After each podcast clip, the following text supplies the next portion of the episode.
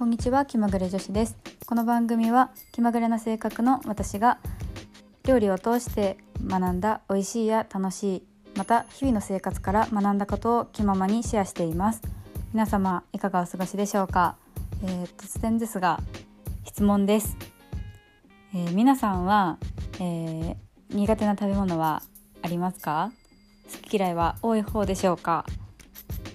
え私は何でも大好き。大好き？な何でも食べれます。なん なんかおかしいな。何でも食べれる方です。はい。なんでこんなことを聞いたかというとうんなんかどうどうかなと思って。苦手な食べ物が多い人が私の周りには多くてちょっとその気持ちがあんまり理解できないというかその私は苦手な食べ物が少ないのでうん、なんでそう思うのかな美味しいのにって思っちゃうので是非この機会に皆さんで考えていただきたいなと思ったので今日はこの話をしていきたいなと思います。こんな、えっと、苦手な食べ物が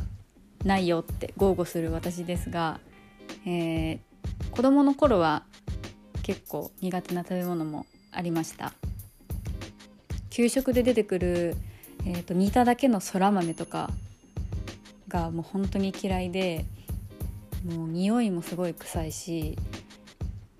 何て言うのかなあの味も苦い苦いというか、うん、ちょっと受け付けれなくてもう出た日には一番に口の中に放り込んで噛まずに飲み込んで牛乳で流し込むみたいな感じの食べ方をしていました。あとはその食卓に並ぶその大人が好きな食べ物みょうがとかぬたとか、えー、鶏肝の煮物とかそういうのはちょっと苦手だなって思いながら頑張って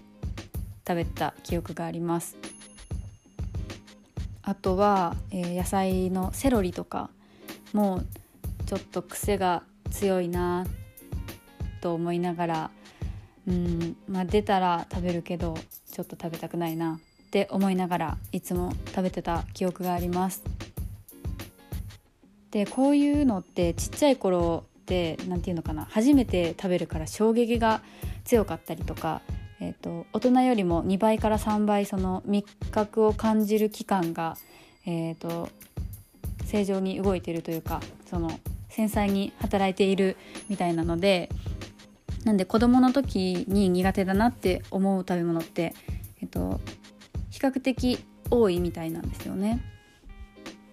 これはその人間のその動物的な性質でもあるみたいでその酸っぱいってかん例えば感じるとするとこれがそのあ毒が入ってるかもってその脳みそが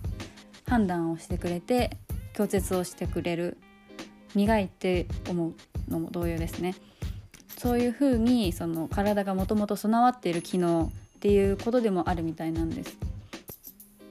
でもまあその苦みがだんだん感じなくなったりとか、まあ、ちょっと何て言うのかな。そうそう考えるとちょっと劣化す劣化していくみたいな感じでちょっと嫌なんですけどなんでこうちっちゃい頃に苦手な食べ物って大人になっても、まあ、こう自分で食食物その自分の食べるものを選べるようになったらあえてそんな嫌いな食べ物って選ばないと思うんですよね。美味しくないから。ねそうですよね。で私がこのこの前経験したことなんですけどこの前って言ってもちょっと前なんですけどね。であのセロリが料理教室に通ってる時にもうメインみたいな感じで使う料理がて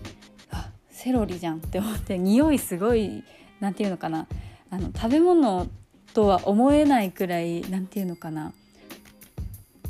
芳香剤というかすごい香水みたいな感じのどちらかというとそういう匂いがするので食べる時にちょっとうってなっちゃうなっていうイメージが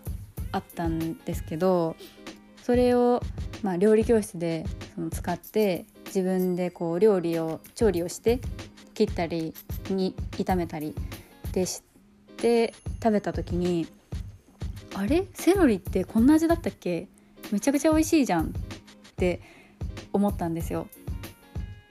なんていうのかな？そのちっちゃい頃の記憶が覆ったというかなんかこういうのってその大人になって新しく食べる食べ物って海外旅行行った時とかそういう時しかなんかあんまりないかなって思うんですよ。なんでそのなんていうのかな久しぶりの感覚というかえこれ美味しいっていうあ新しい発見みたいなのがすごく嬉しくってそれから結構セロリをその日常的に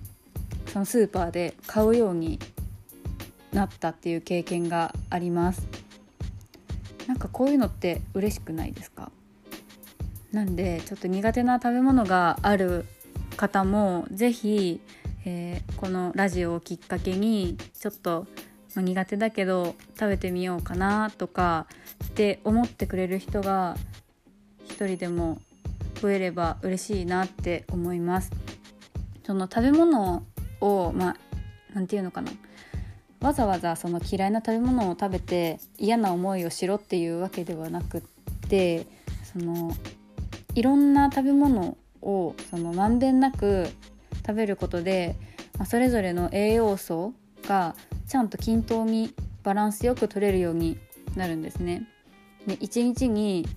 100品目食べたらだいたいいいよっていう風にそのいう話を聞くことがあると思うんですけどなんでその、まあ、100品目っていうのは調味料とかも含めるんですけどそうそういうのを考えた時にその自分の好きな食べ物ばっかり食べてたらその100品目なんて絶対にいかないんですよね。うん、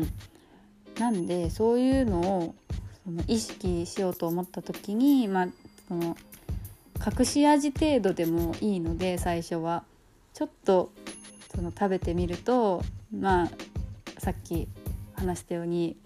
その食べれるようになったら嬉しいっていうその感情も味わえるかもしれないしその自分の体のためにもなると思うので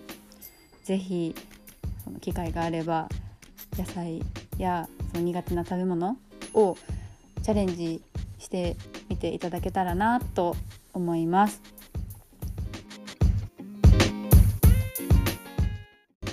少し切れてしまってすみませんでした。はい、ぜひいろいろ試してみてください。はい、今日も聞いてくださってありがとうございました。